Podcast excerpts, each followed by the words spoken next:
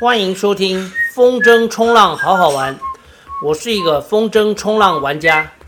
这个节目是用来分享好好玩的风筝冲浪运动，以及我生活当中的小故事。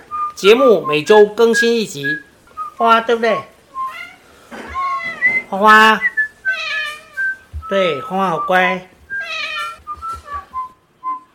大家好。录制这一集的时间是十一月二十四，星期四。这一集的主题是忽略小细节，摔爆七米筝。忽略小细节，摔爆七米筝。这件事情呢，是发生在星期天。我看看我的七米筝，一共玩了六十三次，怎么也没有想到，在第六十三次的时候摔爆。好，故事是这样。忽略小细节，摔爆七米筝。星期天那天在观音，风蛮强。我在海边看一看啊，发现海上呢就是最大十米，但是有八米，也有九米，也有人用七米。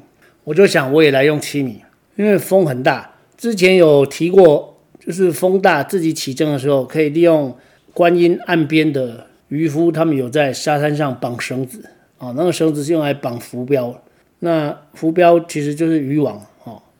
他们都是用浮标上面架着渔网，然后利用涨退潮，然后这样网子来网鱼，就是潮水涨起来，然后那些渔网就可以网到鱼，等到退潮的时候就可以去收获收那些鱼。所以沙滩上在退潮的时候可以看到非常多的绳子，都固定在那个沙子里面。那些绳子同同时也是我们这些玩家用来起降筝非常好用的工具哦。那用的方法就是把那个绳子套在 chicken loop 上面，然后你就可以跑到风筝的地方。这个这一段距离，风筝的绳子大概二十五公尺左右，然后把风筝立起来哦，让它吃饱了风，它就会在沙滩上面哦停住或者是弹跳，好。那我讲的忽略小细节是什么呢？因为那天风有点强，所以我把七米筝，我把那个 chicken loop，就是把手上的 chicken loop 跟那个沙滩上的绳子绑好之后呢，然后我跑到风筝那一头，这不知道是不是老花眼了。我跑到风筝那一头，然后把风筝竖起来，吃饱了风。正常的状况呢，哦，应该是手放掉之后呢，那个风筝它会。在原地轻轻的上下弹跳，那个弹跳的高度不会超过半公尺，哦，就是离地可能两个两三个手掌宽呐，所以大概是三五十公分。可是我记得那一天是我手一放开，风筝就慢慢的稳定的往上飞，没有要往下弹的意思。原本这个不一样的地方，我应该要非常的注意，哦，我应该要去处理这个讯息，但是没有。我只是觉得哎，不太一样啊，但可能因为急着下水吧，所以真的是不能急，忽略小细节，摔爆七米筝，我可怜的七米筝啊！然后它上升之后，等我发现苗头不对，我一一看到，因为那个过程是这样，你把风筝吃饱了风放在沙滩上以后，你就要回到把手那边，把把手跟绳子分开，然后套在自己的挂钩上面啊。正当我往那边走的时候，我发现糟糕。那个把手呢？把手它被勾到了。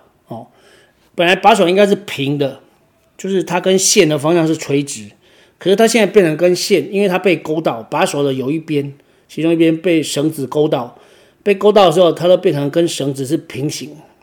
这就很像是你现在把四指并拢，哦，虎口张开，正常的状况是这样。然后另外一边还要有一个，就是你想象。你右手是四指并拢，虎口张开，这样你的大拇指跟食指是不是垂直？然后你想象一下，你在大拇指的另外一边，就是右手小指旁边还有一只大拇指，哦，那也是垂直的。这样是一个很像那个上下的上的这个字，只是它没有右边上面那一撇。正常的状况，把手是这样，这四根手指呢，就想成是线哈，想成是风筝的线。当然，它事实上不是这样，但是方向是这样子。可是那天的状况就是因为把手被勾到了，所以它会变成五指都并拢。那这样子会有一个状况，就是你被勾到的时候，其实风筝就会往另外一边快速的跑。那因为它是从岸上慢慢沙滩上慢慢飞起来，所以我就眼睁睁的看着它慢慢的飞起来，飞到最高点了，然后加速，咚，往沙滩上面摔，然后我的七米筝才玩了六十三次，就当着我的面爆管。这就是忽略小细节，摔爆七米针。还好我车上还有一支五米，结果我就把七米针收一收、洗一洗、晾着，然后去改改打五米下水。哎，结果打了五米，发现其实五米比较适合，玩七米可能会太大。但是不管怎样，这都不该是，这都是一件不应该发生的错误哦，而且这是非常低阶的错误。其实用沙滩上的绳子起筝的时候，你应该要在风筝竖起来的时候呢，啊，吃饱风的时候观观察那个把手的状态，看把手有没有被勾到。可是我礼拜天那天不知道为什么就是没有注意，啊，这就是忽略小细节摔爆七米筝。那个后来我回到家，立刻请 Jason 帮我订七米 Neo 的内管。那个一组我记得要六七千块，啊，就是忽略一个小细节，然后六七千块就飞了，啊，就是一个很大的教训。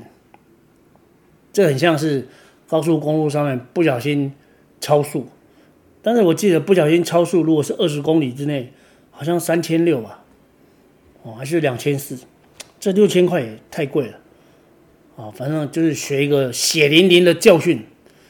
下一次再这样起筝的时候呢，一定要注意。我提醒自己一定要注意，风筝的把手有没有被勾到，线有没有缠住。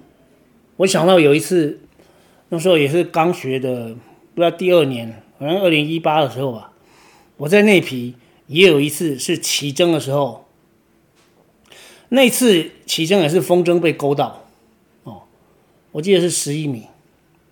我十一米唯一补的一次就是那一次，那批的沙滩，它是在那个南安国中的外面哦。那个沙滩有个堤防，堤防有一条小马路，小马路再过去呢，就是南安国中。那次的起征勾到，比这次严重多了，不是只有风筝摔破而已，不过它破的是那个。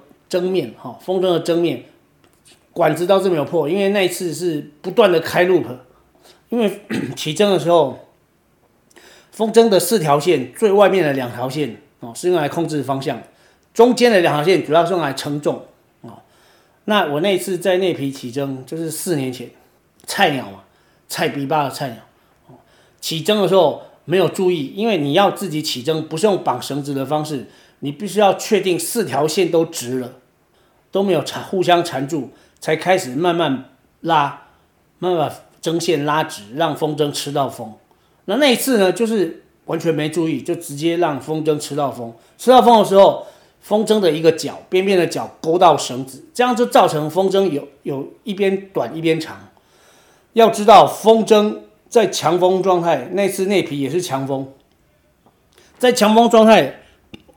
最外侧的两条线一长一短，风筝就会 loop，好，就一直转圈圈。风筝转圈圈会产生一个很大的拉力，然后我就趴在沙滩上被拉。我发现它开始转圈不行了，就释放。释放之后呢，风筝就这样摇摇摇摇，这样飞飞飞飞到南安国中的那个，哎，跟道路紧邻的那个那个那个不知道是什么植物了，反正就挂在那个树上，啊，那因为这样。就风筝就划破了两条线嘛，啊，这是四年前发生。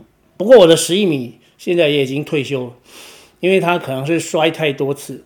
虽然后来换了内管，但是它的那个效能变得怪怪的哦。就是虽然十一米，但是它并没有十一米的效能啊，反而是我现在的十米，十米筝是那个力量最大的哦。十米筝的力量还超过十一米，那代表它的效能已经。可能风筝已经摔到变形了，它就是陪伴我从完全不会一直学到现在的一一支筝。我看一下十一米筝玩了几次，十一米筝啊，一共一百五十一次哦，我就让他退休一百五十一次。那我希望我的七米筝这次换内管完了，他可以继续健健康康的再陪着我继续玩。以十一米为例嘛，至少要玩到一百五十次，大概还要玩九十次左右。我觉得一件风筝玩到一百五十次退休，这样子蛮适合。好，今天这一集忽略小细节，摔爆七米筝，就跟大家分享到这边。希望我下一次不要再这样子老眼昏花，啊，亲手断送自己的风筝。好，我们下集再见。